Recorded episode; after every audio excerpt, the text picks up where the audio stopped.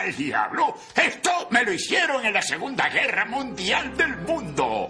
Entonces, era conocido como el Sargento Simpson. Y estaba al mando de los peces del infierno. El escuadrón más bravo de la compañía más brava del tercer batallón más bravo del ejército. Buenas noches, buenos días, buenas tardes.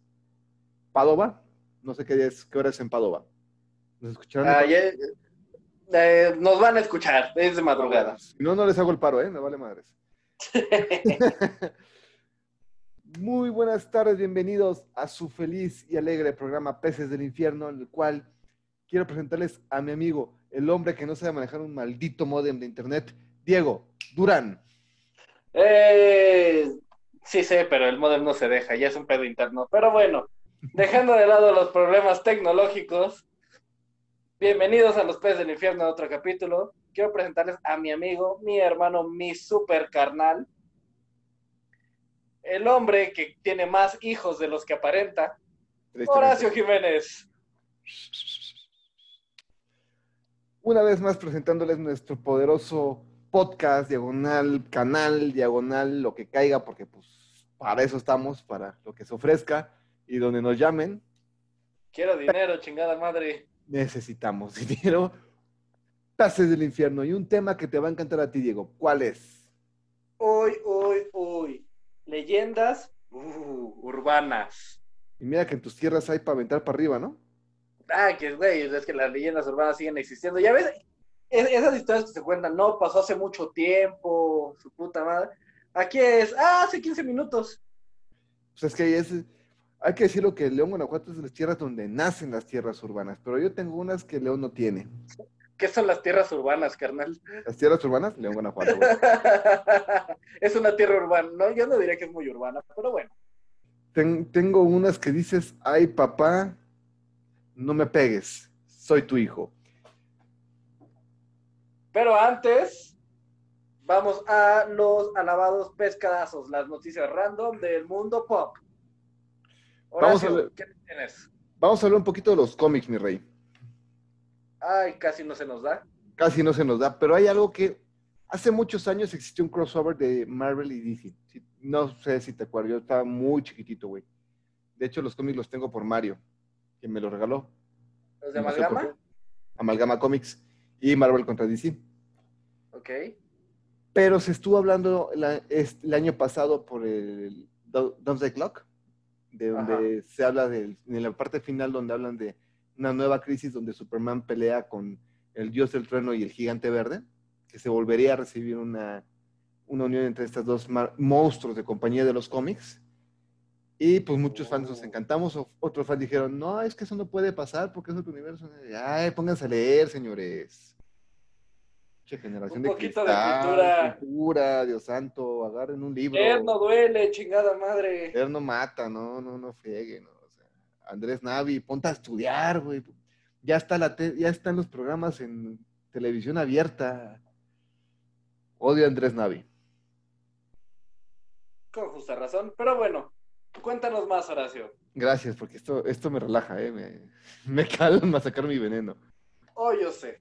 Pero bueno, el caso es que Donny Cates, escritor de Thor, Venom y Guardias de la Galaxia, en este momento estuvo hablando junto con Scott Snyder, que es el escritor de Batman, de Swamp Thing y Liga de la Justicia, ahorita mismo, en todo este nuevo cross, eh, nuevo este, reboot que está teniendo Marvel, que tiene un relajo, que no saben qué hacer, que se están matando entre ellos, que hay tres Thors y que ahorita Iron Man es, este, es digno de cargar el martillo, pero ahora no, este, está en un relajo ahí. Realmente ni siquiera ellos entienden. Están reconstruyendo lo que intentaron hacer por inclusión, ya no saben qué hacer.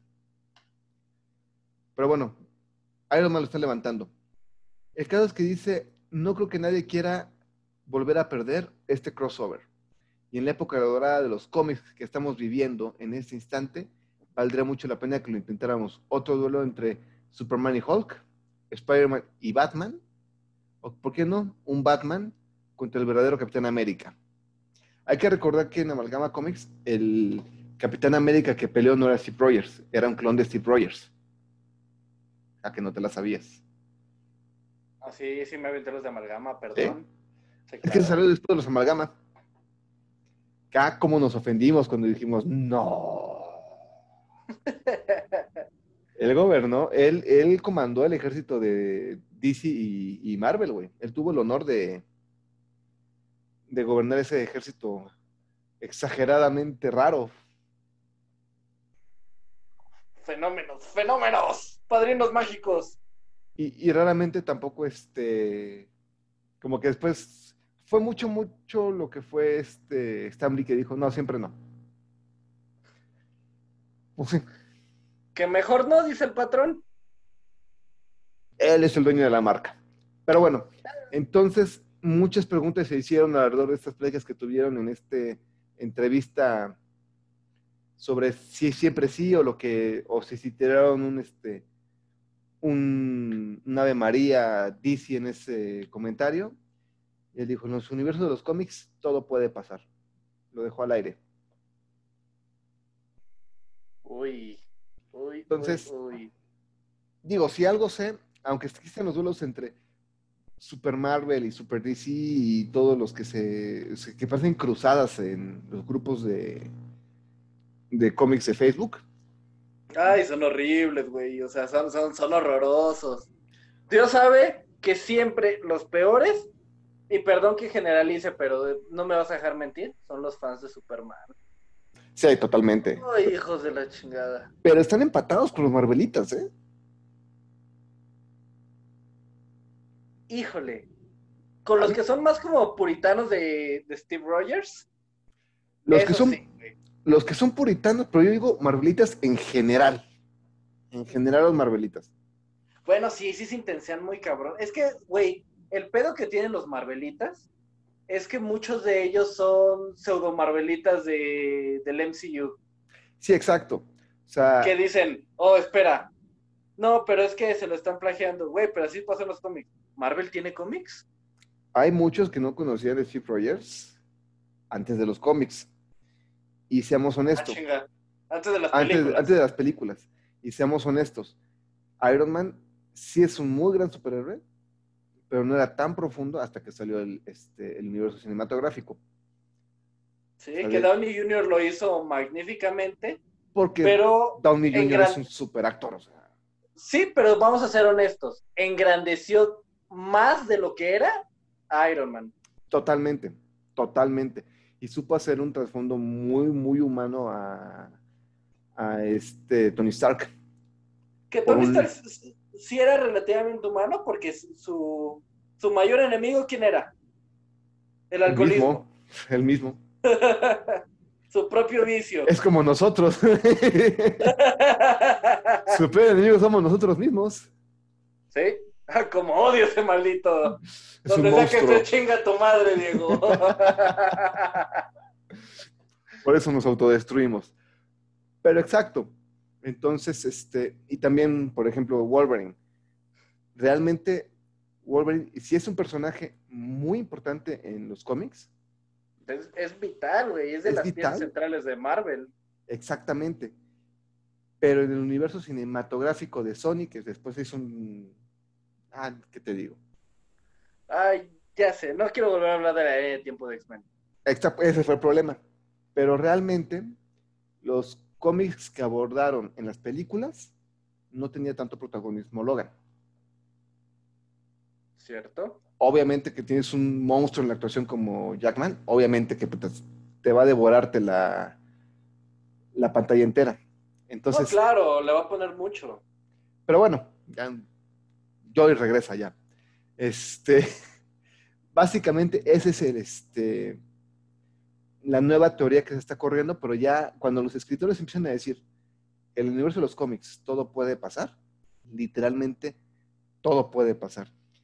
Y tomando en cuenta que en DC tenemos a los superhéroes de la era de oro original, que tenemos al Superman que murió con Doomsday, al Batman que se le quebró la espalda con, este, con Bane, y tenemos todos esos superhéroes, va a ser un buen tiro, me gusta mucho, y, la, y va a acomodar mucho la reconstrucción que está teniendo este Marvel. Espero que ya, ya recluten a Ralph Macchio, Macchio, sal de la serie, ya, ponte a dibujar otra vez, escribir como eres. Oh, Ralph Macchio, el verdadero villano de Karate Kid. Y ahorita es el verdadero villano de Marvel, ¿eh? Sí. Ya ahora le vas a tirar a, y vas a dejar en paz a Schumacher. No, no, no, no, no, no, no, no. Schumacher es el peor villano de la historia después de Hitler, güey. Está Hitler, Schumacher y Napoleón, güey. ¿Dónde me dejas a Mussolini? Tercer lugar, cuarto lugar. Ok. Qué bien, qué bien lo dijo Morty en un capítulo de Ricky Morty que me encanta esa frase. Eres como Hitler, pero peor. Hitler al menos se preocupaba por Alemania. Pues mira, Schumacher no se preocupó ni por él, güey. O sea, él desmarró lo que pudo, güey. O sea, le faltó poquito para incendiar. ¿Sabes que por eso por poco DC entra a bancarrota? No me sorprende. Por esa película, güey. ¿Qué dices? Puede haber peores.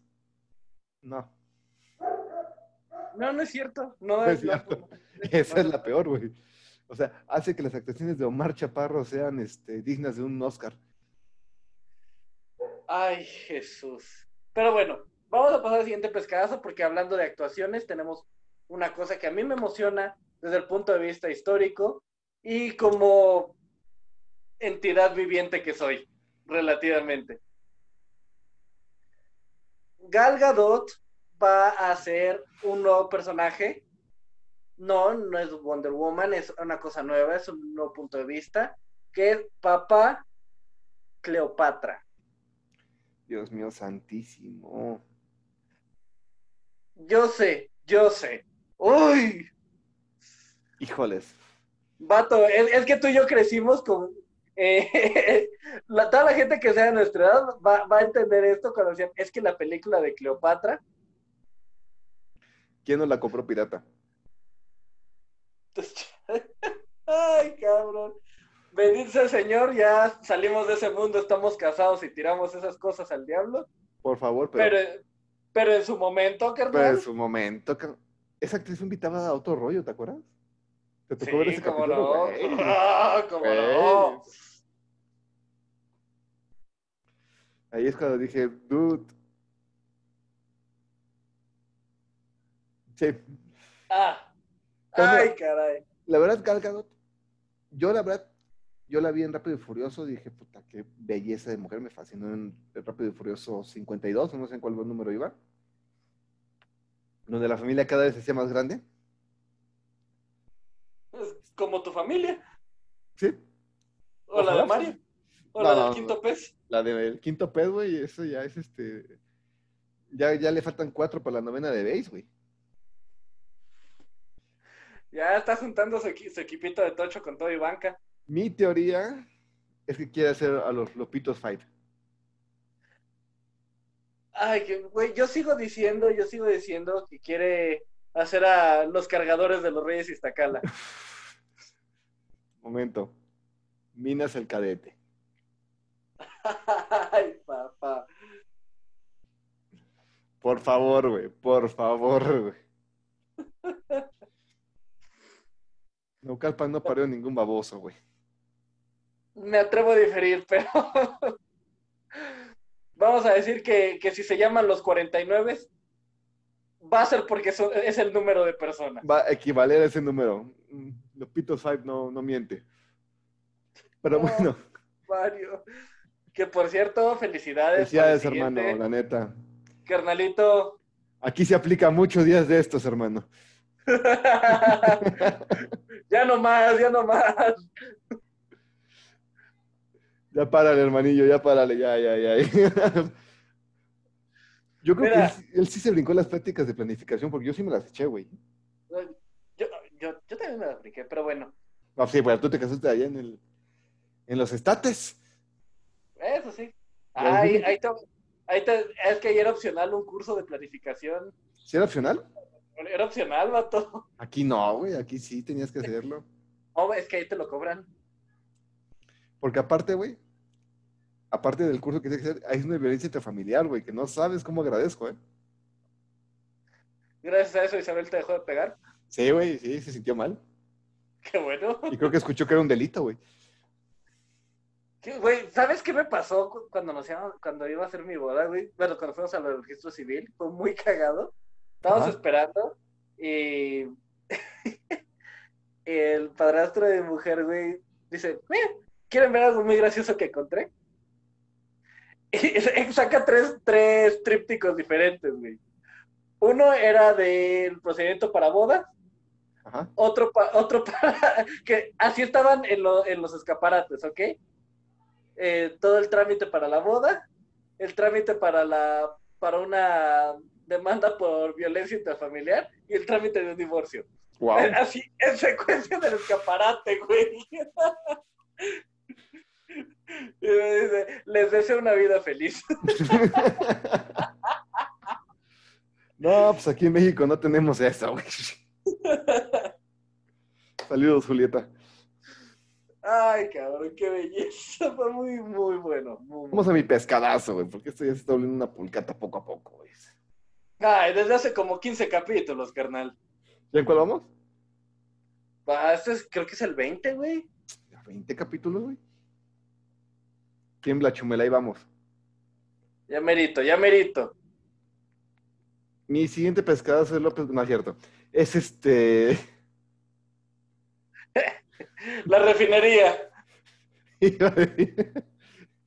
Dos bocas. No, no es eso. Que, so- solo dejo una pregunta. ¿Por qué va a construir un estadio de béisbol?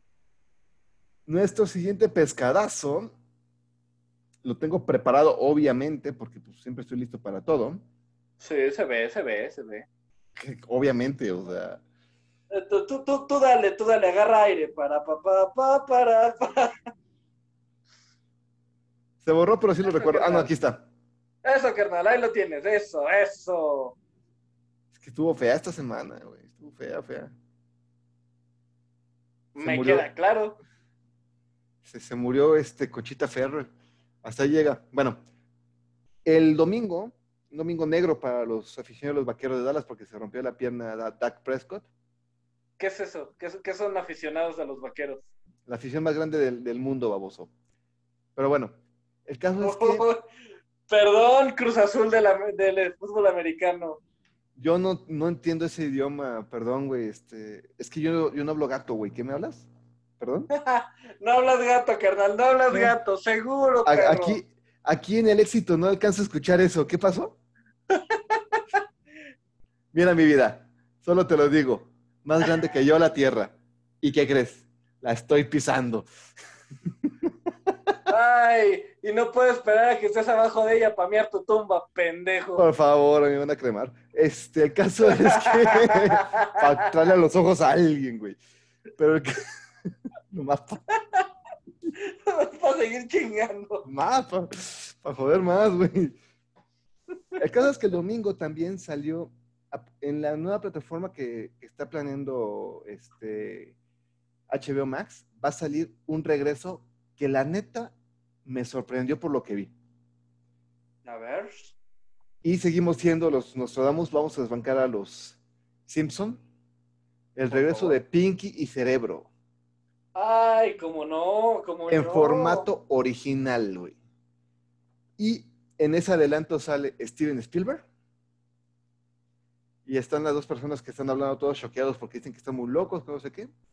Y dice, sí, pero ya también liberé a Pinky Cerebro. No sé dónde están, hay que tener cuidado. Y lo dice Steven Spielberg, papá. Ay, señor. Uy.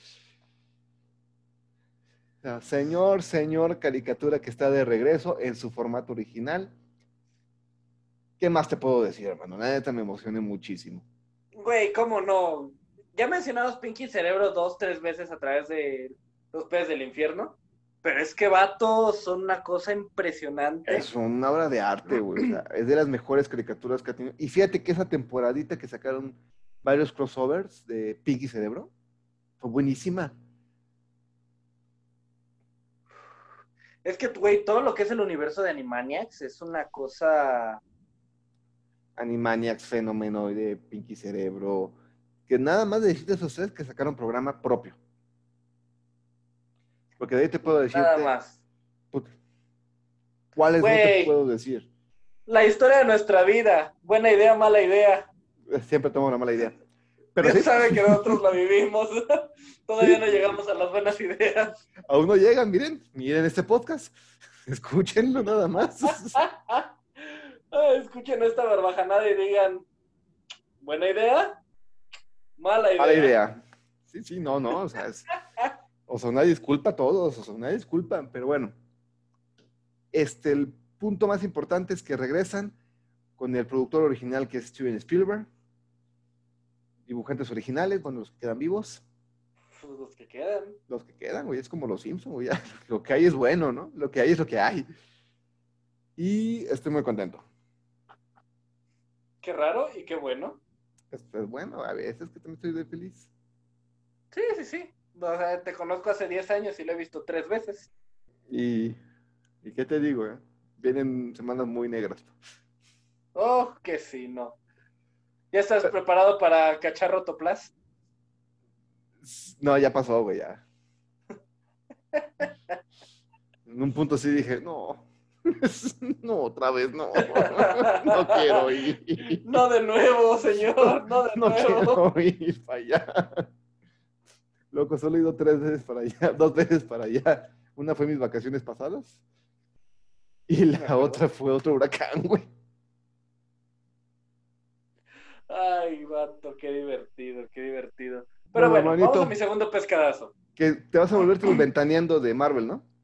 Ay, sí, cabrón, es que de verdad me tiene azorrillado este tema. Así que lo voy a decir por el veneno y porque sí está interesante e intrigoso. Pero tienes que decirlo como Pedro Sola. No puedo, perdón. Yo, sí- yo sí, yo sí segrego testosterona. ¿Pedro Sola o Fabiruchis? Tú decides. Prefiero no hacerlo. Bueno, Te lo, te lo mando por WhatsApp. ok, ok, ya. El punto es, el punto es, una vez más, el Spider-Verse. Lo que se está preparando para Spider-Man 3. Como mencioné anteriormente, en- creo que fue el capítulo pasado o hace dos capítulos, hace dos capítulos. que se había confirmado a el gran doctor y hechicero supremo Stephen Strange, que va a aparecer en la tercera entrega de Spider-Man del hijo de su puta madre de Tom Holland. Por favor.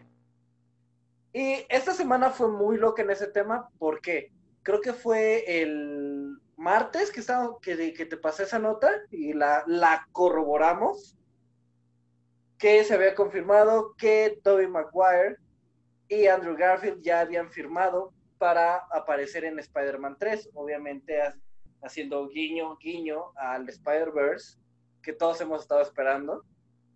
Y lo había confirmado Variety, lo cual se nos hizo como, ok, si lo dice Variety, Hasta ahorita no han fallado.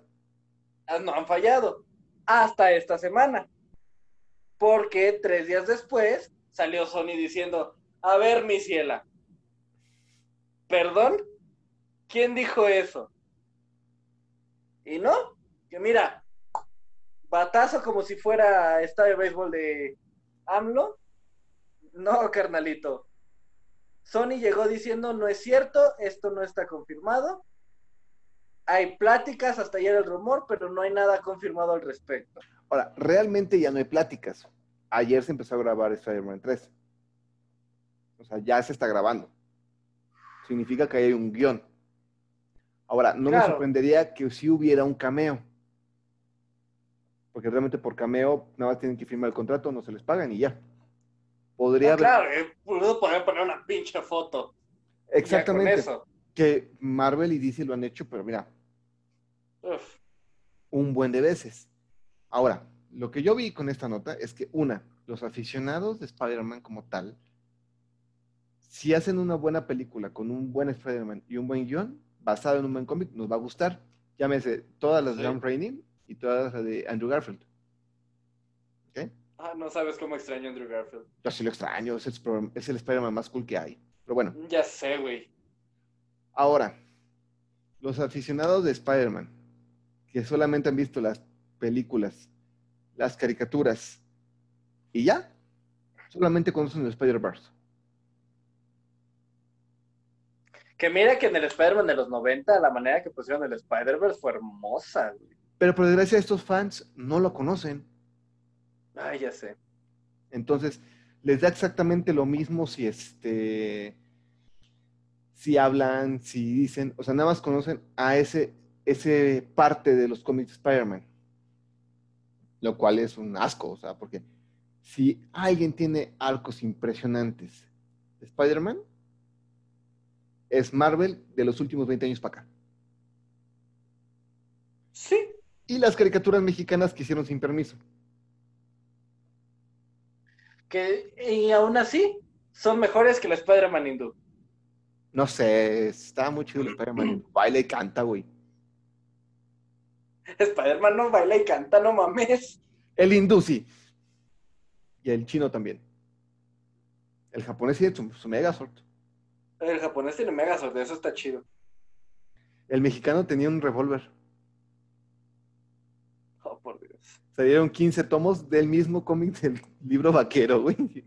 Eso, es- eso me sorprendió muchísimo, güey. Hasta que Marvel dijo, a ver, a ver, a ver. ¿Qué, qué- qué está pasando? A ver, a ver. ¿Qué- qué- ¿Cómo llegó? Spider-Man no hace eso, cabrones. Y sí, güey. Eso, los vi en la Rock Show, el, el pollo. Saludos, pollito. Este, me los quería vender, güey.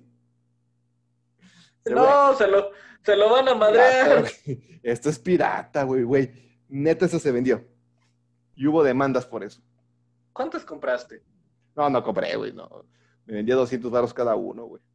Ah, no, pues no mames. Mejor me compré Maximum Carnage. Nice, nice, nice, nice. La mejor compra en ese día. Está bien, cabrón. Te digo, yo, la última compra que hice fue la. Pues te la enseñé, es de Umbrella Academy, la suite del Apocalipsis. Que es, Excelente. eh, que es en el que muy abiertamente está basado la primera temporada de la serie. Muy, con muchas libertades, este... Muchas libertades. ¿Te acuerdas que tú me preguntaste por qué Umbrella Academy no me gustó la primera temporada? Ajá. Y te dije, es que, güey, son guiños del cómic, pero no es el cómic. Y te lo hacen pintar que está basado en el cómic. No, obvio, los personajes están completamente cambiados. Los poderes están completamente cambiados. Por ejemplo, Ajá. eh, incluso los nombres, los, los, no los nombres, sino los, los apodos de cada uno de los personajes. Inclusive.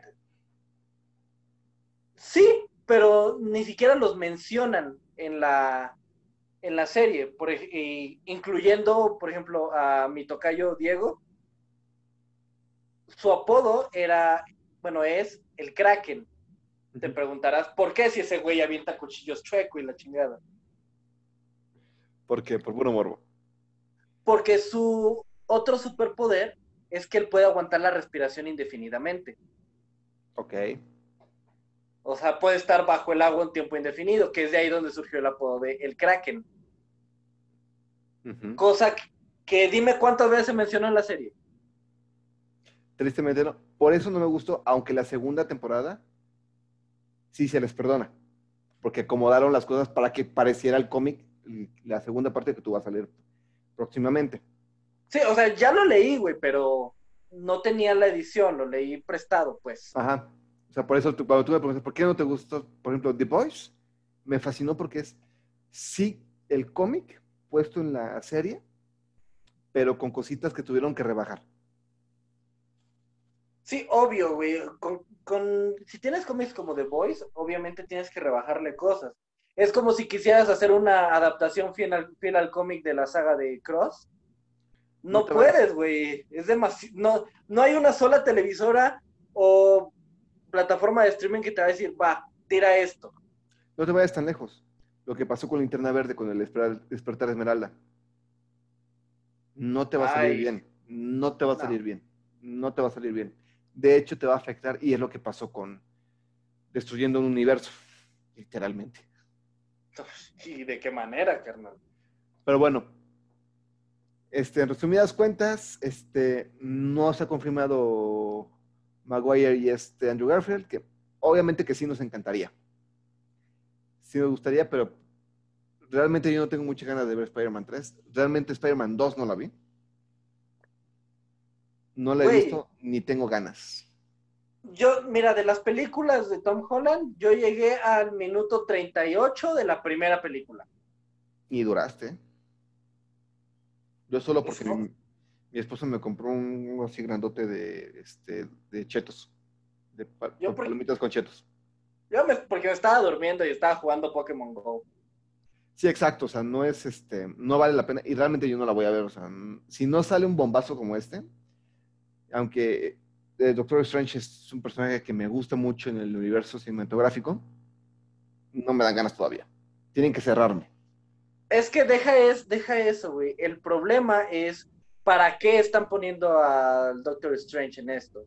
Que lo están poniendo como el nuevo mentor de Spider-Man, que Que no. No, no, es, no, es, no se necesita. O sea, por ejemplo, cuando decían que este Hardy iba a estar en este Spider-Man 3, dije, ah, ok, ok. Va. Que de hecho, fíjate que, que va a ir al revés, güey. Se está, se está planteando un, un cameo de, de Spider-Man en la segunda entrega de Venom, Let It Be Carnage. Es que ahí sí te la creo, porque ahí tienes dos monstruos actores que van a hacer a Venom y a Carnage. Ay, ya sé, cabrón. Cuando vi quién iba a ser a Carnage, Ah, es que está cabrón. Es- Está loco. ¡Ay, papá! Güey, es que ese vato, mira, a ese vato, güey, yo lo tengo en un altar desde que hizo a Tallahassee Sí. en Zombieland. Pero ¿sabes desde dónde? Desde los blancos no saben saltar su primer película, güey. Fíjate que no me llamó tanto esa película, pero ese güey hizo muy bien las cosas. Cuando lo ves, ya a nuestra edad, porque obviamente que yo la vi muy chiquito, Sí, obviamente, la vimos a los que, 10 años. No menos, güey. Yo sí la vi como a los ocho, ¿eh? La vi chiquito. De hecho, yo la vi repetida en el 5, güey. Sí, yo- es que yo también la vi en el 5, güey. Exacto. Y no me gustó tanto. La vi hace poquito, bueno, hace poquito no, hace como cuando me fui a Guadalajara. Ajá. La pasaron en el autobús. Y guay, es muy buena película. Wesley Snipes es la neta, como siempre ha sido. Antes de Blade. Antes de Blade y pedos de impuestos. Exactamente. Antes que fuera el Nicolas Cage versión este del otro lado del sur. Que por cierto, yo no sabía que. Ayer vi la de este Spider-Verse, by the way. Ok. Nicolas Cage es la voz de Spider-Man hoy. Sí. No sabía, güey. Muy impresionante, un poco bizarro, pero así, así está. Pues mira, es que ¿sabes cuál es el tema con Cage? Debe tanto dinero en impuestos que está aceptando cualquier película, que acepta cualquier película con tal de recibir lana y pagar al fisco. A mi novio. Obviamente. Perdón, es que cuando me dijiste cuál es el mayor problema de Nicolas Cage, estaba pensando en Ghost Rider. Pues es que mira, fríamente no fue la peor película que ha hecho. No, pero sí estuvo muy fea, güey. O sea, realmente yo creo que la peor película que ha hecho sí entra en un ángel enamorado, este, cosas raritas. Ay, un ángel enamorado. Sí, exacto, o sea, malas películas que ha hecho, pero es que después me enteré, porque después supe que hizo una película hasta con este, ¿cómo se llama? Este, Damián Alcázar. ¿En serio? Sí, después dije, pero ¿por qué? Y aparte, ¿por qué no fue tan conocida? No, es que el vato está diciendo, tú dame pelis, págame, yo le pago el impuesto y yo te actúo. Y ya se están volviendo películas de mito, sus películas. Vato, estoy a punto de mandarle un WhatsApp. Mira, ¿sabes qué? Este va a ser el cumpleaños de mi esposa. Vente, haz malabares. Yo te pago, no pasa nada. Literal, está aceptando cualquier cosa. güey. Bueno, ¿tú viste la de 11 de septiembre? Ah, no. Bueno, imagínate. Ay, Pero en fin, dejemos al pobre Nicolas Cage en paz. A lo mejor sí nos está viendo porque, pues, Wi-Fi gratis. Está, viendo si le damos chamba. Lo mejor, no, que nos mande su currículum, no hay bronca, no hay bronca. Aquí vemos, aquí lo analizamos. Ay, como si no conociéramos su currículum de memoria. Oye, podemos hacer un programa de Nicolas Cage, eh, sus películas, güey. Ay, ay, ay, tela, ay, tela. Ah, no, ay, de que hay, ay. Y mucha. Pero hermanito, ¿qué te parece si vamos al tema? Uy, papá, vámonos duro. Yo me quedé intrigado porque me dijiste que tenías unas del metro. La verdad es que sí, sí quiero. Mira, como muchos saben, bueno, vamos a hablar de leyendas urbanas, ya que Diego no quiso presentar el tema. Este, ¿se le olvidó? Ah, dije, la, la verdad es que me dio curiosidad. Dije, órale, pues, no pasa nada. Fíjate que estuve checando hace ratito, ahorita que estábamos viendo, porque mira, estamos viendo mi esposa y yo La Ley y el Orden, Unidad de Víctimas Especiales. Oh, qué buena serie. Muy buena serie, ¿eh? pero fíjate que, ya sabes, yo lo picado que soy yo con estas cosas de este de crímenes y resolver y dudas y preguntas, ¿qué está pasando atrás de? Sí, sí, sí. Básicamente la ley y el orden, tanto la de unidad de crímenes y unidad de víctimas especiales, solo se dedican a este, a investigar leyendas urbanas. Por cierto, hoy Ajá. nos chutamos el capítulo que sale Robin Williams, que qué buen capítulo. pero bueno. Uy. Entonces empecé a meterme un poquito antes de empezar el programa a ver sobre leyendas urbanas en México, porque dije, pues en México, ¿qué es la Llorona? El, Charro Negro. el Charro Negro, el Cristo del Veneno, que también es, está interesante, que lo te la platico. Está buena, está buena. Pero me empecé a investigar que el metro son varias líneas de metro que tienen 51 años de vida. Seguro algo tiene que darme para trabajar. Y sí. Y Pues, sí ¿Cómo tiene. no? Tan solo, tan solo cuántas cosas macabras hemos visto. Visto, ¿no? ¿te acuerdas el brujo este que nos tocó en la línea azul? El de la el que hacía volar la mesa. No, el de la pelota, ¡Ay, cómo no! que estaba esperando el metro y no estaba así con la pelota jugando, sin tocarla, y levitando la pelota. Dije, no, te vienes a una Güey. y te queman por brujo, güey. A mí el que sí quise quemar por brujo fue el que hacía levitar la mesa en medio del vagón. Ah, sí, hubo una temporada que hubo un chingo de magos en el metro. güey. Güey. Me tocó ver una historia muy bizarra que detenían a un, a un mago del metro. Pero ahí te va la respuesta. No, no, vamos a ir a Pantitlán para que, este, para que te para que te procesen. Y el asistente del mago, yo te llevaré a Pantitlán.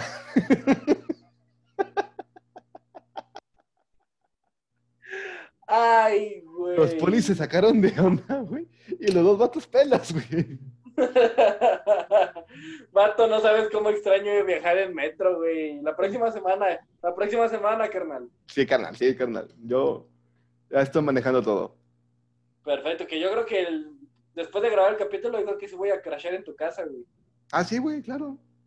Oye, güey, el conociendo ando, unas, güey, no puedo salir de mi casa hasta el lunes. Este, por el conociendo ando, una disculpa. De hecho, esta semana iba a llamarse En Casa Ando. Ya salgo el lunes. Ya salgo el lunes. Googleando ando. Googleando ando. Dije, no, va a ser muy aburrido, ¿para qué lo intento? Pues ya la semana que viene ya regreso a mi vida normal. Ok. La primera historia que me encontré, esa sí me sorprendió. Entre, entre el Metro Tepito y Metro Merced, se hablaba de una rata gigante, güey. En los años 80. En los años La 80. Toña, güey, la Toña. En los años 80 no existía el Metro Tepito, pero sí existía una, una- un transporte que llevaba de Tepito a Merced y Merced a Tepito. Y, Era la carroza de la muerte, güey. sí, no, chingue. bueno, saludos a la gente de... Por favor, no, no, no vean mi dirección IP. Sí. Pero bueno, había empleados del metro que renunciaban inmediatamente porque rumoraban haber visto una extraña figura enorme, deforme, entre Tlatelolco y la raza. Otros oían rugidos, no chillidos, rugidos, en lo que era de Viveros a Miguel Ángel de Eso fue un rugido de un "Uh". Es que mira, ¿tú viste la de Lester, la rata gigante? Sí, claro. Bueno, no chillaba. Ah, pero espérate, pendejo. Lester era la rata de Big Man. No, güey, es la pe- hablo de la película alemana, menso. Lester the Rat, me lo respetas. Lester the Rat, me lo respetas. No, Lester, güey, es una, es un ícono. No, pero la rata gente, obviamente no es alemán, güey, no, no sé cómo se llama. No, no te lo podía pronunciar, pero en el 5 decía que era la, Lester la rata gigante. Ok, ok. Pero no chillaba. eh, como que hacía un, respiraba para adentro. Como cuando una amiga, compañera nuestra de nuestro trabajo reía, ¿te acuerdas que reía para adentro? Ay, qué horrible. Así. Pero bueno, hasta que encontraron que se llegó a hablar que era un hombre rata que vivía en la estación Viveros. Un hombre rata, ahí amo mi México. Los que hemos sido paramédicos sabemos que en un- alguna vez te van a agarrarte en la madrugada para checar que no haya algún cuerpecito, algún muertecito ahí en las vías del, este, del metro. Pero bueno, lo que encontraron no fue un hombre rata, fue una, fueron varias ratas del tamaño de perros. Y no chihuahuas. ¿Estamos hablando de Chihuahuas o Doberman? Hablamos de un San Bernardo, güey. No mames. Esa historia sí está rectificada por compañeros de Cruz Roja. O sea, es una leyenda no son urbana. ratas, güey, son caballos. No les dije, güey, no checaron si había unas tortugas por ahí, ¿no? Este. ¿Quién quita, no? Y.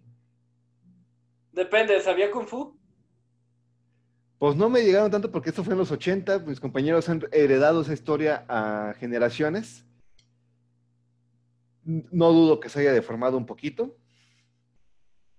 A lo mejor eran este, ratas tipo centro histórico, pero pues. Ahorita ya, yo a lo mejor cuando se la platiquen a mis hijos ya van a ser, eran tiranosaurios rex de ratas, güey. No sé cómo va a quedar la. va a ratasaurio, güey. ¿Viste a Dino de los Picapiedra? Bueno, güey. Nada que ver, güey. Igual, igualito, pero más dientón. Igualito pero gris, güey, y con pelito. Pero el caso es que se llegó a rumorar que no eran ratas, sino que la electricidad que tanto emitían el metro y el magnetismo había deformado a las ratas. Me encanta México. Había deformado a las ratas. Aquí no existe el rayos gamma, güey. Aquí los rayos gamma no existieron, güey. Aquí es magnetismo. Ay, mis Ay, compañeros. no puedo ser, güey. Un abrazo, rescate urbano, los quiero mucho. Este, y el caso es que ya eran ratas del tamaño de San Bernardo, güey. Una cosa espeluznante. No seas mamón. Va la tuya porque vamos a ir uno y uno. Vamos a ir uno y uno porque tengo. Sí, sí. Pregunté a mis amigos de la Cruz Roja y tengo varios que. Hay una historia que me gusta mucho, es un poco más internacional, pero seguro la has escuchado y es, una- es, una, es una cosa medio macabra, muy buena, que ya incluso Dross la abordó en algún momento, güey. El hombre polilla, el Mothman. No, no lo he escuchado, honestamente.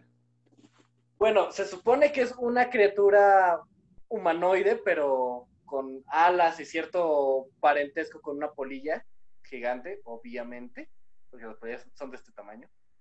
Y traumatizan a la gente del DF, no sé por qué, pero bueno, prosigue. no sé. Pero este, güey- este güey, esta cosa, no hacía, no se robaba niños, no violaba perros, no nada. Pero siempre estaba presente en las tragedias. ¿Ok? ¿Era como el, Sí. observa- el observador de Marvel? Ajá, pero con alas. Entonces, imagínate. Se reportaron avistamientos. Ahí te va, loco. Desde la, los juicios de brujas de Salem. Wow. Desde ahí se supone, obviamente, no estoy alegando que sea una historia comprobada por Variety, Y ahora sí nos jugó mal. pero sí que hay bajo relieves, güey, que representan una figura humanoide con alas de insecto y la chingada.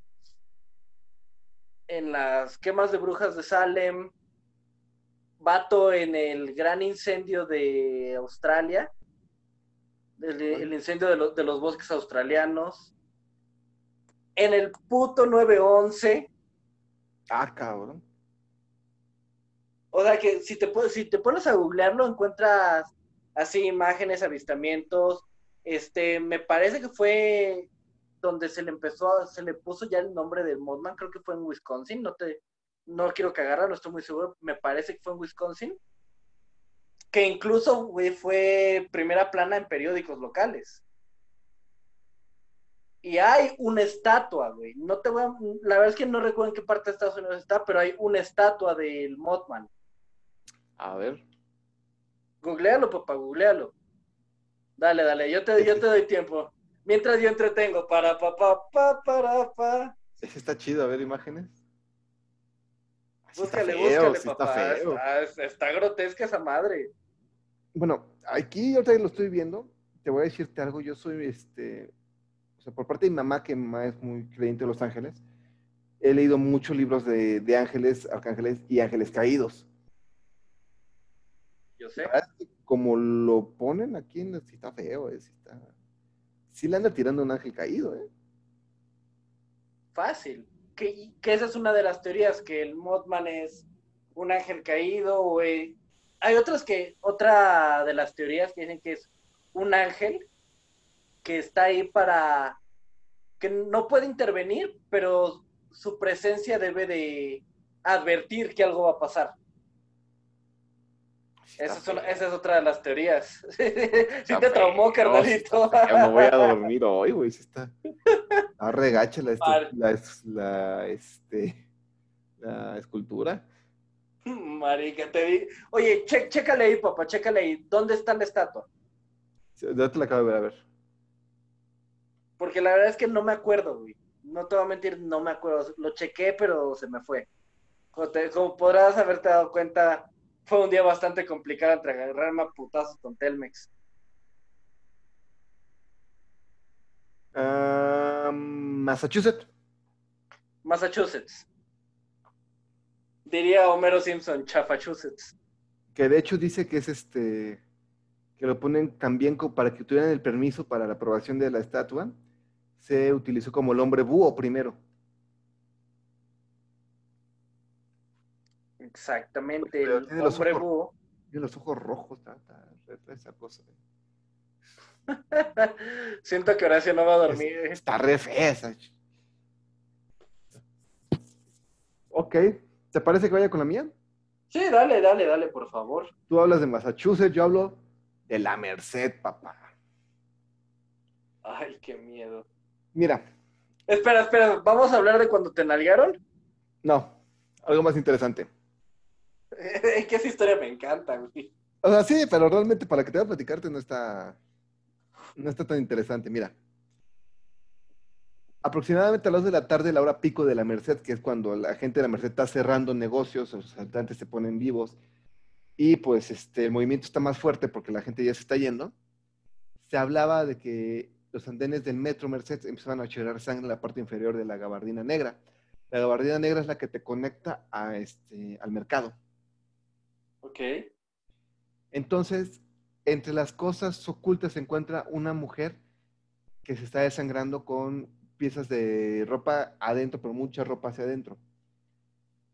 Y eso pasó no una, sino varias veces a la misma hora, en el mismo metro y en el mismo vagón. Se habla de que era un el asesino de la Merced. De hecho, es registrado, es el primer asesino en serie de la Ciudad de México.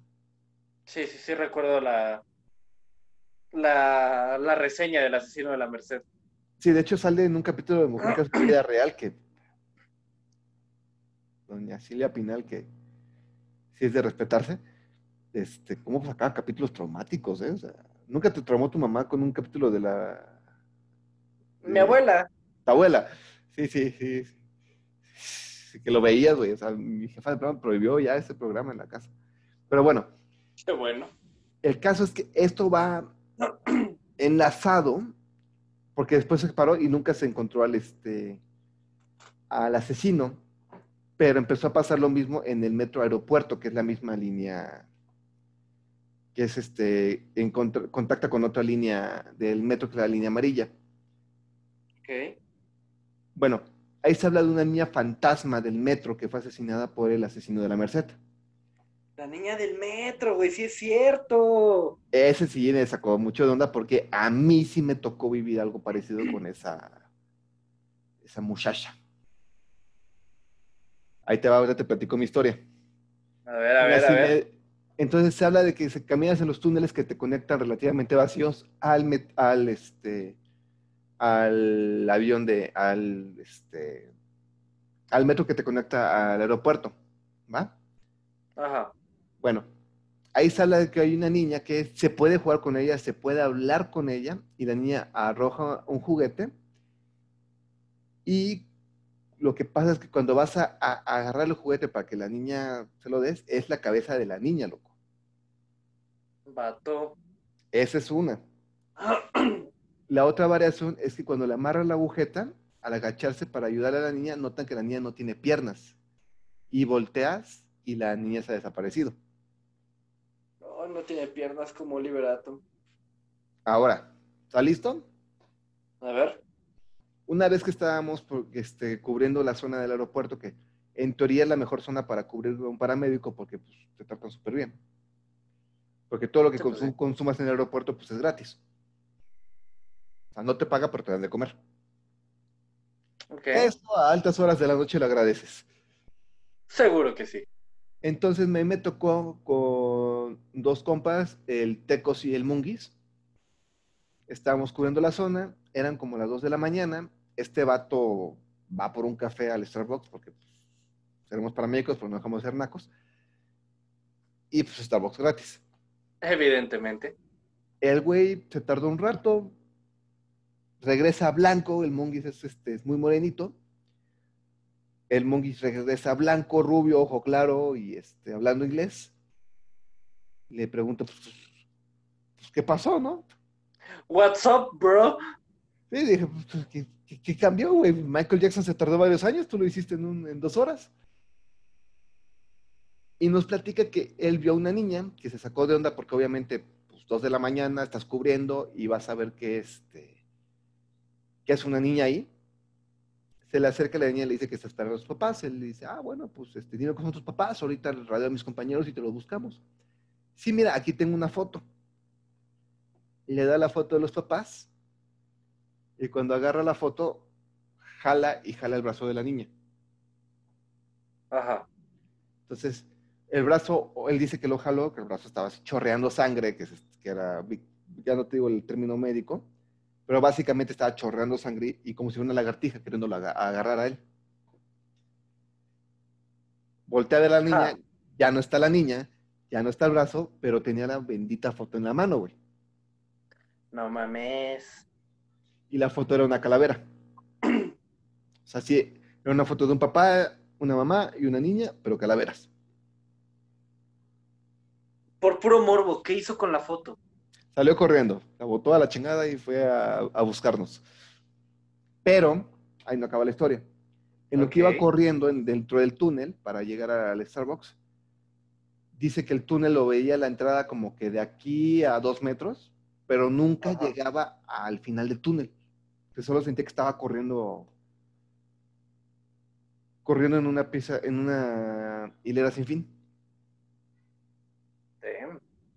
Y de un momento a otro es cuando llega con nosotros, que él nos recuerda el momento en que llegó al final del túnel donde se- llegó la luz y se encontró a, a la ambulancia. ¿Qué pedo? ¿Y sabes qué hicimos? ¿Corrieron? Nos metimos en la ambulancia y sacamos. A ver, quiero que nos saque. Puedo verlo. Mira, ahí te va una, carnal, ahí te va una. Que mira, esta es de un pueblito que está en, es un área aledaña a León. Ajá. Se llama San Francisco ¿León? del Rincón. No, es más pueblo que León. Ah, cabrón. Sí, es como un rancho grande. Ok. Me imaginé a Pedro Infante con este, el Indio Fernández, güey. Ah, ahorita están estrenando sus películas allá. Ah, mira, qué chido. Se llama San Francisco del Rincón. Para la raza, para los compas, San Pancho. ¿Atlético San Pancho? No, no, no. Yo no he ido a San Pancho, no quiero ir. No, es que San Pedro del Rincón es donde sale Atlético San Pancho, la película. No, baboso, no ese. Oh, la canción. No. Se llama, le dicen San Pancho de cariño, es San Francisco del Rincón del pueblito. Y ahí te va. No sé si has escuchado este apodo, bueno, que no es apodo, realmente es el apellido. Las Poquianchi. Uy, sí, hasta películas hay de las Pokeanchi. Hasta películas hay, papá, y son de ahí. Es literal, ah, de, de donde yo estoy en este momento es a 45 minutos. Ay, 20 si no hay tráfico. Sí, cabrón. ¿Hay yo no tráfico me en sabía- León? Pensé que era una leyenda urbana eso.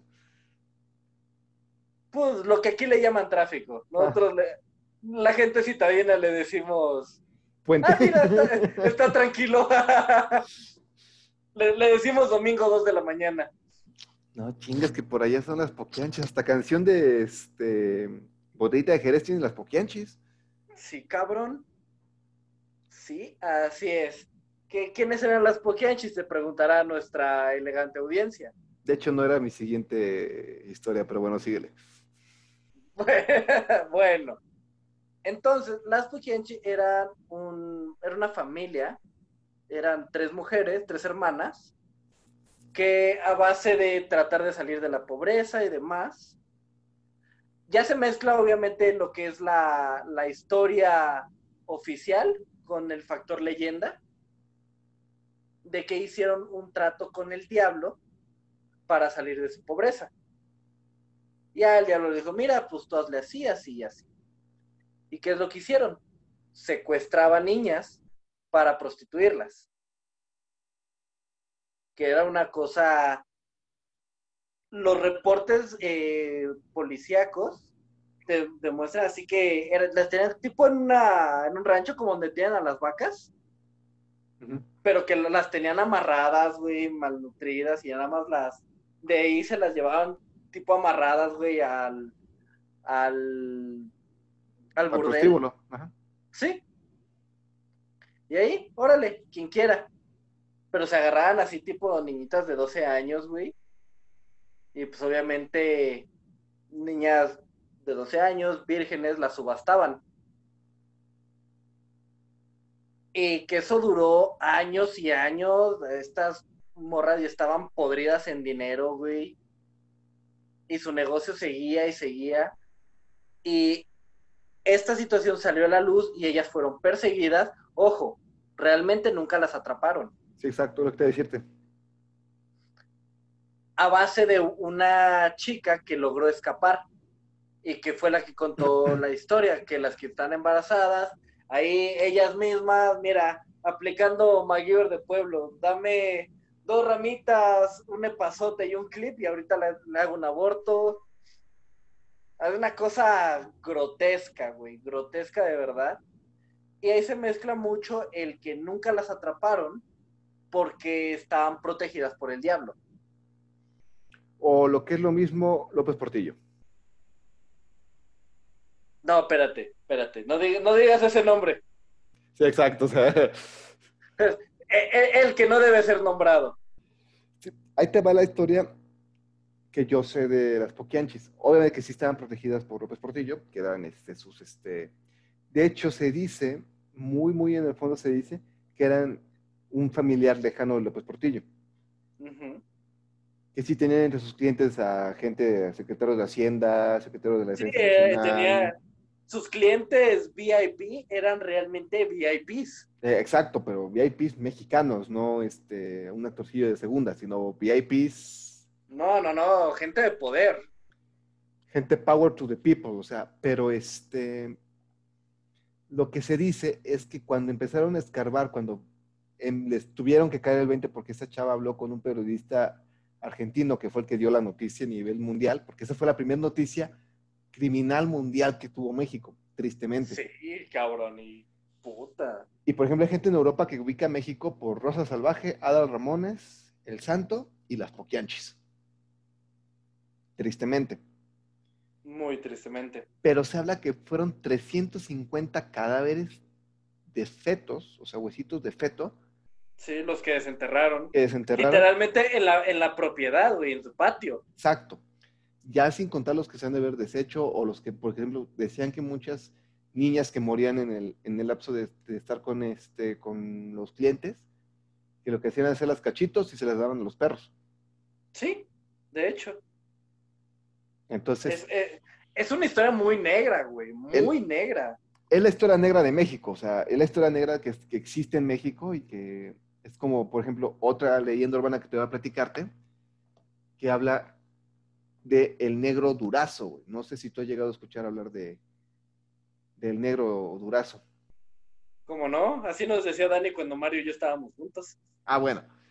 Pero bueno, ahí te va el que, quién es el negro durazo. El negro durazo fue director de la Policía Judicial de México y después fue regente de la Ciudad de México, de la En los, Distrito en los Federal. 80, ¿no? No, Corrígeme 70. si me equivoco.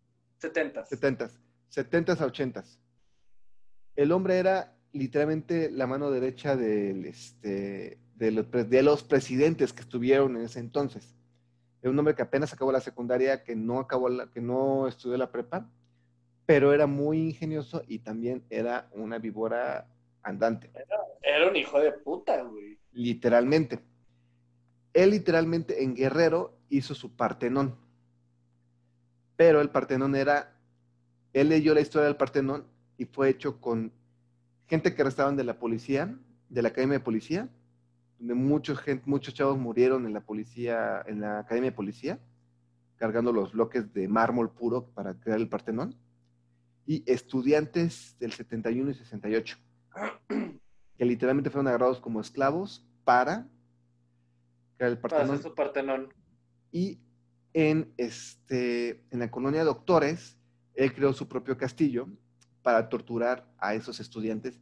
Y se habla de gente que lavaba los carros, que lavaba los este, de la policía. Hablaban de que en la noche se escuchaban berridos de estudiantes que eran violados, asesinados, crucificados dentro de ese castillito que hacía para su tortura. Un estudiante que sí se pudo apelarse, él sí se fue a España a platicar su historia de... El libro se llama Lo Negro del Negro, que él platica que antes de que le tocara a él, que le daba, lo hicieron pasear desnudo en la, este, en el patiecito, donde veía a sus amigos crucificados en las paredes. Verga. O la sea- casa de los mil cuerpos, versión mexicana, güey. Sí, o sea, pero el problema es que la clase de los mil cuerpos dices, bueno, ok, era un, una era ficción, otra era un, este, un Puto humano- monstruo. un monstruo, pero pues era un monstruo que no tenía poder. Aquí hablas de que era el hombre más poderoso de la Ciudad de México. Sí, claro. Que si un, un lavacoches, que si estaba de buenas, un lavacoches, este, lo podía saludar y echar relajo con él, no pasaba nada. Estaba de malas y el mismo lavacoches que un día antes estuvo platicando con él y jugando, lo decía, llévenselo para adentro. Y adentro pues era violado, era esa... Lo que platican en el libro del Lo Negro del Negro, es de que... ¿Y por qué entra como leyenda urbana? Porque no ha sido nada confirmado tristemente. ¿Qué es el problema? Que, es como- que, que se mantiene como leyenda. se mantiene como leyenda porque nada es confirmado. O sea, platican que a los estudiantes del halconazo los, les echaban este, como si fueran exprimidores de, de jugo. Eran los ojos y eran limones. Hasta que se quedara flor de piel la retina. Damn. Entonces era el, el aterramiento peor porque pues eran, les escuchaban que la historia de Víctor Jara, que Víctor Jara fue un trovador que fue asesinado en el, en el primer golpe de Estado de Chile, donde le- de hecho es uno de los ídolos de este... Ahora tengo el nombre, no me acuerdo ahorita el nombre porque estoy muy centrado con el negro. Sí. Sin albur. Sí, exacto. Pero, o sea, el chavo este decía que era una escena dantesca llegar porque eran chavos que estaban siendo crucificados, golpeados y estaban crucificados de cabeza, güey. Porque él escuchó que San Pedro duró más tiempo vivo crucificado de cabeza y sufrió más tiempo. Ay, cabrón. Así. Está muy perro. Y él escuchaba- perro. torturas del Che Guevara y, y las hacía en los estudiantes. Él escuchaba torturas de este de Chile. Ah, bueno, pues vamos a hacer esto. Pato, no sé si ese güey habrá leído cualquier cosa del Marqués de Sade, pero suena, suena que sí. Suena brutal, o sea, suena. Suena hasta cierto punto dantesco, güey. Y es que el No, castillo, completamente. donde yo estaba viendo hace poquito ahí por la doctores, yo vivía cerquita del castillito y el ambiente se siente en la noche Sí, seguro, pesadísimo. feo, o sea, no te dan ganas de salir, ¿eh? No, pues no, no mames. O sea, no te dan ganas de salir y. Y está feo, güey. O sea, hay cosas muy feas que se, que se habla de este. Del Castillo del Negro. El Castillo del Negro y del Partenón, güey. Qué cabrón. Pues mira, déjate doy una más ligera, que a mí personalmente es porque me da mucha risa, que es una vez más retomando a este bello pueblito llamado San Pancho. Ajá. Ay, papá. Que muchas gracias a Nieves, quien me contó todas las historias. Nieves, sabes que te adoro, aunque sé que no nos ves. Pero, vato, aquí las leyendas de brujas son cosa de hoy en día, güey. Aquí sí, ¿todavía existen? ¿Sí? Las Alberto bolas de... Plaza. Alberto Pla- Vato, ¿cómo se te va ese nombre? Se me fue, se me fue. Es que parte de las torturas sale de una canción de Alberto Plaza, del negro. ¿En serio? Sí. Te digo que ese señor se metió al infierno para defender a la gente. No, yo sé, yo sé que sí. Sea, prosigue. Las brujas de San Pancho, papá. Me da mucha risa, suena como película de los, de los 50. Ok, sí, la neta sí. Pero bueno, aquí sí se habla, güey, de las bolas de fuego que cruzan, que surcan el cielo, que son brujas volando, güey, que se llevan a los niños. No sé si, si te ha tocado ver esa, esta creencia, güey, de amarrarles eh, a los recién nacidos el hilito rojo y la chingada Sí. para protegerlos de las brujas y El ojo de venado, güey. Ay, qué horrible. Pues mira, mi abuelo sí me platicaba de esas este, bolas de fuego. Ajá.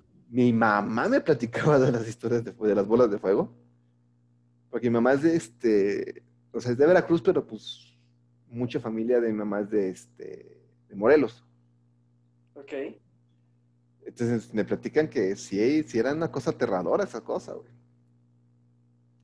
Sí, no me acuerdo quién fue mi familiar que me platicó que sí una vez un, un primo, un no sé si mi hermano mayor, lo encontraron en el piso, güey, Ah, chinga. después de aparecer las bolas de fuego. Mañana te lo rectifico que va mi jefecita. Va, Te va, va, va, te voy a preguntarle quién fue, si fue mi hermano mayor o fue este, o fue un primo. Ah, sí, porque ahí lo, lo que se dice es que estas bolas de fuego, que eran las brujas, se llevaban y se robaban niños, este, maldecían al ganado. Eso no lo esperaba. Güey, tardó mucho en contarme su historia porque no me dejaba de reír. No, obviamente, güey. No, que, que Nieves, que Nieves, güey, la, la adoro porque e- ella es de allá y, y le da risa, güey. ¿Cómo me da risa las cosas de su pueblo, güey? De su cultura.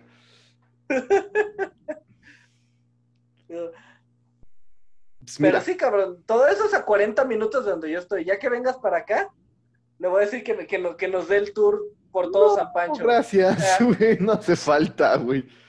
Marica, A las 10 dos de- minutos de tour. A las 2 de la tarde, güey, este, tal vez, güey. Marica. Pues mira, ahí te va. ¿Tú sabías que hay un vampiro en el metro? ¿Tú lo sabías? El vampiro fronterizo, el vampiro canadiense. No, el vampiro canadiense, güey. O sea, uno de los grandes pleitos con es que nunca me dejó ser parte del escuadrón del vampiro canadiense, güey. Pero bueno.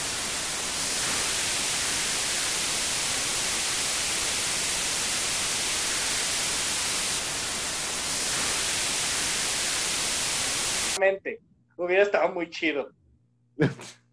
ah, sí, güey, pero no, no. O sea, yo, mi teoría de mi jefa, ahorita que ya soy adulto, el que sabe lo alebrestado que soy, Sí, o, o que era en ese tiempo, sí, sí, sí, sí, he escuchado demasiadas historias, más de las que quisiera. Entonces yo creo que dijo, no, a este lo van a matar, güey, a este lo van a matar, güey. O sea,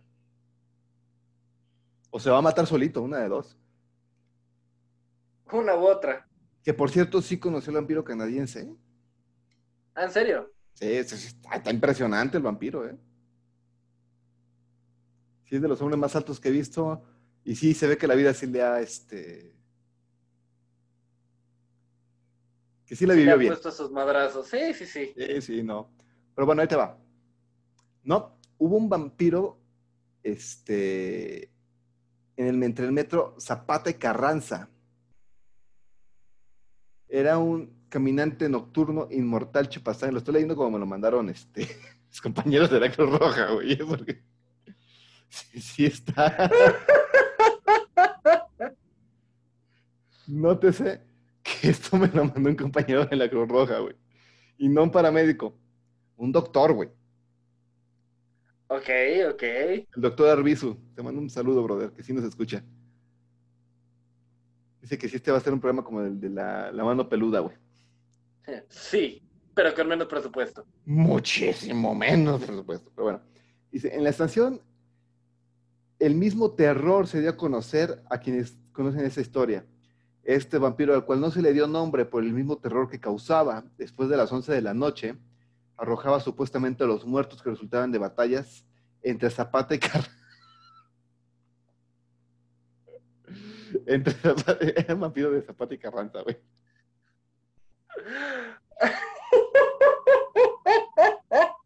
Era un caminante nocturno inmortal chupasangre. Dicen que en una ocasión encontraron a un hombre de 90 1,90 de altura mordiendo el cuello de un indigente en los túneles de la última estación. Tal vez debería llamarse Barranca, pero no del muerto. Ay, no seas mamón. Ay, doctor, no pida que me arresten, por favor.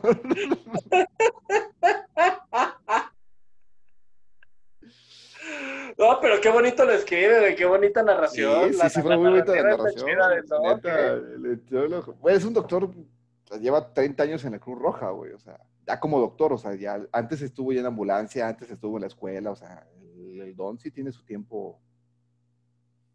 Tiene su trayectoria, se nota, güey, lo escribe con un Sí, sentimiento, sí, con sí, sí le puso feeling en este. Eh, eh, Es el cuento barroco, güey, del vampiro de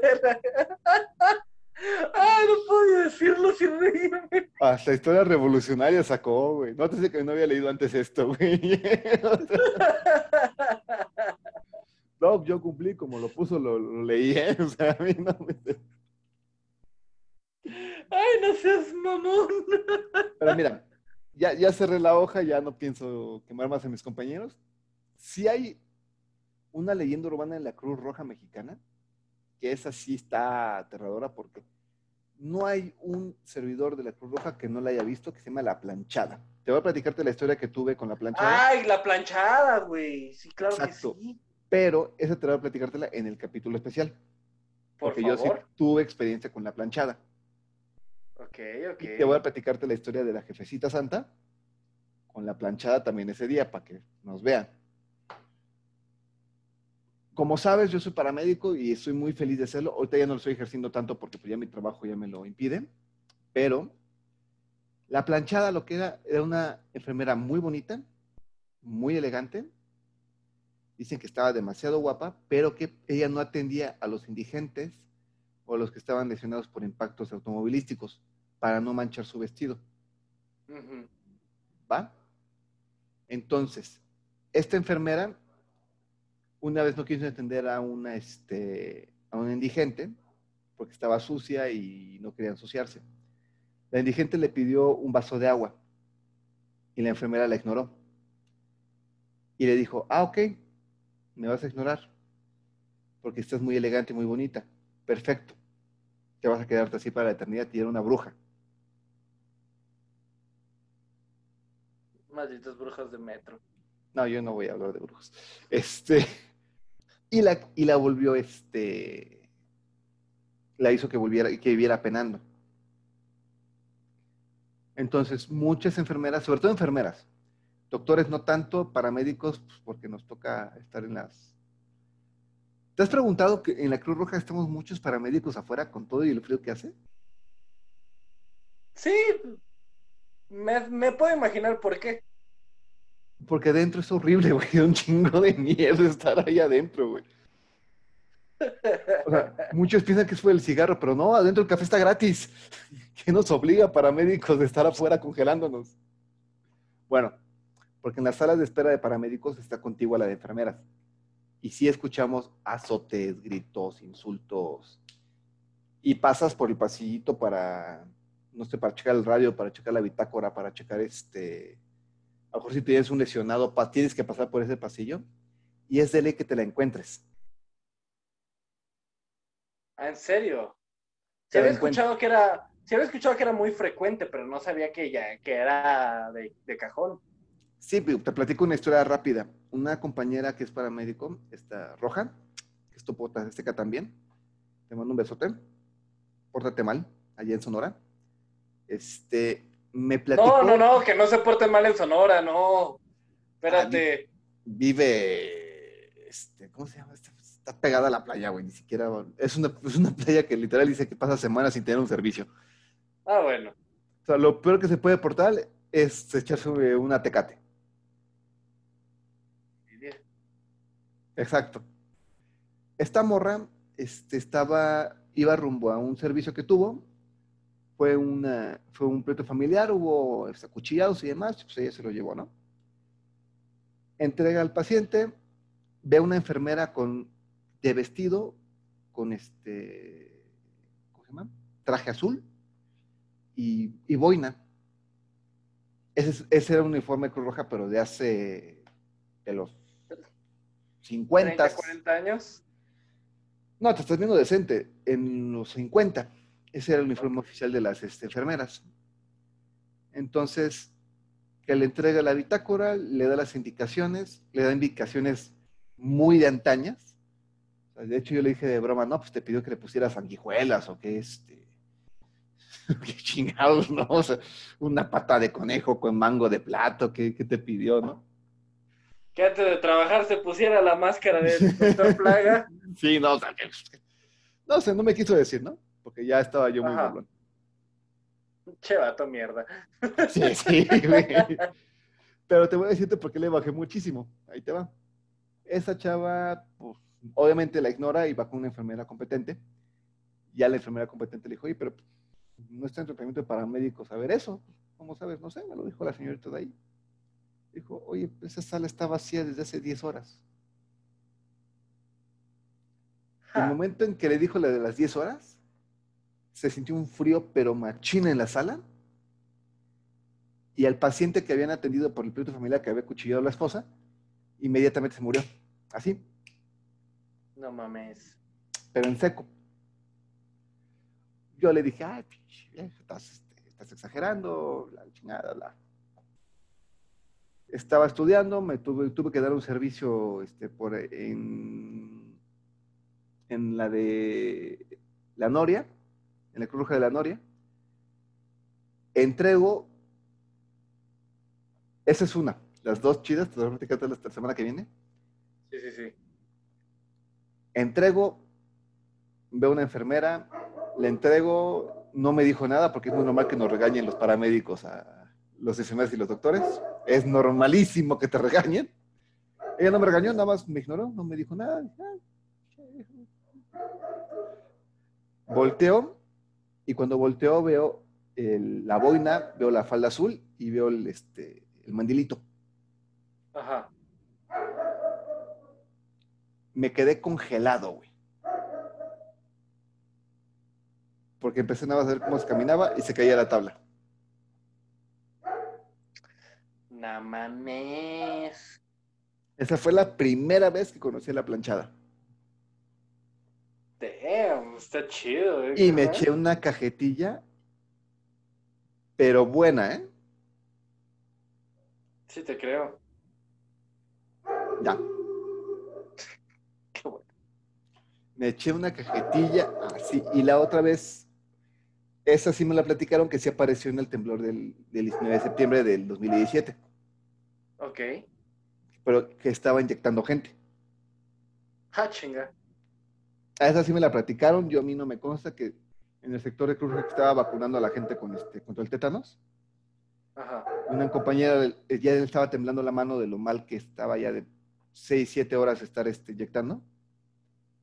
que esta chava le dijo, quítate, quítate sirvienta, ya vete a dormir, porque haces más daño de lo que causas. Eh, pues la chava ya estaba muy mal, se fue a dormir y que estuvo vacunando gente, la despertó con un patín en la cabeza, le dijo, ya te toca servir. Y cuando le dijo, oye, ¿quién es esta vieja? Que no sé qué. Un comandante del ejército mexicano del plan N3 le dijo, ¿cuál? No, que así, así, así. Ya vino a molestar a esta vieja. Se quedó que le hablaron a un padre que tuvieron que hacer una misa. Y la enfermera le preguntó al, al comandante del ejército, oye, ¿por qué tuvimos que hacer todo eso? Es que es la planchada.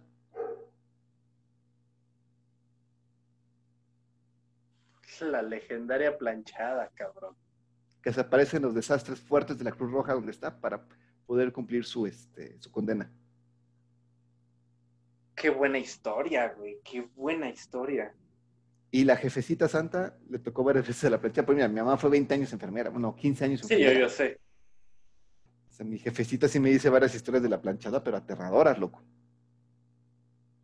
Ay, cabrón, qué buena historia, ¿eh? Es que esa leyenda es muy, es muy densa. Ahí digo, déjame ver si puedo manejar a la jefa que nos platique unas historias más de la planchada, porque, eh, Ay, por favor. porque la, la jefa sí, sí, sí tuvo varias historias, eh, sí, historias legendarias en, este, en Atizapán y Naucalpan. Puta, no puedo esperar. Pero bueno, carnalito. Creo que ya dimos lo que teníamos que dar después de esa historia. No podemos continuarla sin entrar a las historias personales, pero esa ya es cosa de nuestro siguiente capítulo. Especial, el capítulo especial. El capítulo especial, en vivo. Estamos viendo si podemos juntar a todos los peces del infierno. Eso sería un capítulo tipo, no sé, los, cuando los Power Rangers se juntaron todos los Power Rangers de todas las generaciones, güey. Güey, los Power Rangers y las Tortugas Ninja. Ándale. O sea, sí, no. Estamos viendo que yo ya regresa, que Pablo nos, nos visite, que una sorpresa, conozcan al quinto pez. Conozcan al quinto pez, chingada madre. Que ya me dijo que, que sí se apunta, pero ya ves que en su corazón siempre va a ser Axel Rose. Dice, sí me apunto, pero sí, si lo hacemos cerca de donde yo vivo. Ojalá que haya sido Joy. Ah, eso fue Mario. Está bien, vemos cómo lo hacemos. Lo puede entender, lo puede entender. Se respeta, se respeta. Sí, pues a- ayer nació este el nuevo eslabón de la cadena López, entonces este está bonito, está, la neta sí me dio Está- gusto ver la foto. es- es- está bonito y cute, sí, la verdad. es Sí, que sí me gustó ver la foto, sí, dije, ah, qué, qué chido, qué chido. Que, que fíjate que usualmente los bebés cuando recién nacen están feitos, pero este no. No, no, este sí dijo, soy el, soy el alfa de la camada. Sí, so- soy el alfa, salí con los genes de mi mamá, porque obvio no son de, de Mario. Sí, no, no, o sea, sí, sí, lo vi hoy en la tarde. Digo, estaba muy ocupado, no pude escribirle a mi hermanito, pero este, pues sí me dio gusto ver a- al nuevo sobrino. Mm. Que si no, cabrón. Los peces del infierno, babies. Pues ya, ya tiene su programa, ya. Ya Mario ya tiene, ya, ya tiene a los tres.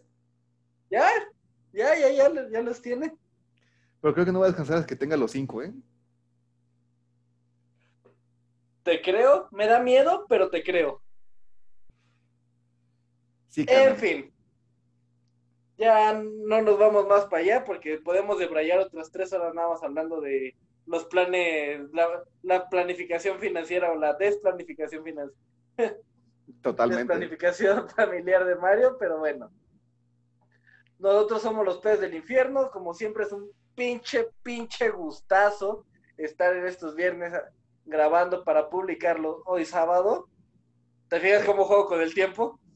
Pues ya es Lo sábado. grabo, lo grabo hoy viernes y lo publico hoy sábado. Uy, papá. Pues siempre es una belleza, nos encanta. Una vez más, yo soy Diego Durán. Déjenos sus comentarios, déjenos sus likes, díganos qué quieren saber, qué les gusta. Están tan emocionados como nosotros por el siguiente capítulo en vivo, todos los peces del infierno juntos. Y los dejo con mi carnal. Familia, estoy súper contento. La verdad es que este capítulo me están gustando mucho de estos especiales de octubre. Me están fascinando mucho. El que viene, la verdad es que son historias personales. No sé si va a haber pescadazos o simplemente vamos a hablar de historias de tercer mundo, como Jaime Maussan, pero este, estoy muy contento. Muy, ya, ya lo dije, ¿verdad? ya, ya, ya, vale madre, gracias. Pero bueno, disfrútenlo, nos esperamos dentro de ocho días. Este, no hemos definido la hora, sigan nuestras redes sociales para saber la hora a la que vamos a, a grabar. Y por favor, Diego. Tómense su batileche. ¿Bati qué? Ay, cabrón. Vamos, Vamos, vamos de chiste. Bye. Abur.